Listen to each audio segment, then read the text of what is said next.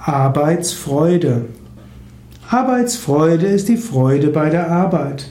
Wie kannst du mehr Arbeitsfreude haben? Das hängt davon ab.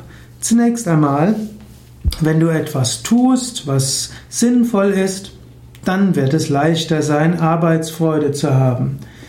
Du kannst öfters überlegen, wozu tust du das Ganze und wenn du dir bewusst bist, dass viel Gutes dadurch bewirkt wird, dann machst du es höchstwahrscheinlich mit mehr Freude.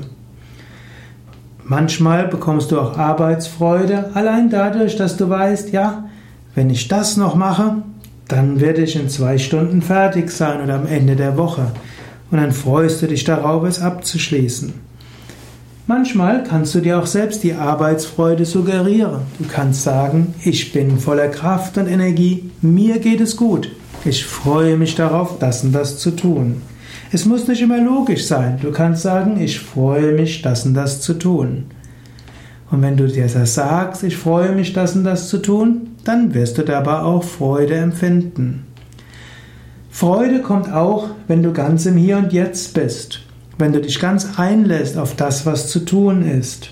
Manchmal kannst du Freude dadurch empfinden, indem du dabei bewusst atmest, ein Mantra wiederholst, dir Vorträge anhörst oder einfach das, was zu tun ist, als Gelegenheit empfindest, hier im Hier und Jetzt bewusst und achtsam zu sein.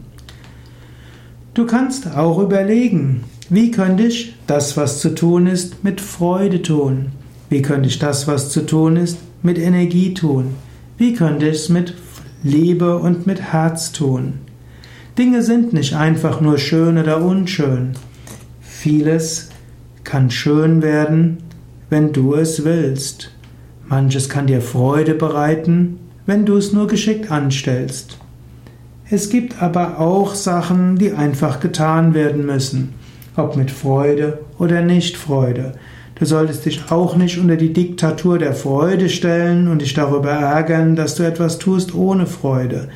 Geh das mit der Arbeitsfreude spielerisch an.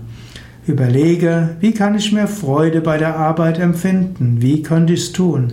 Und wenn es nicht gelingt, ist es auch okay.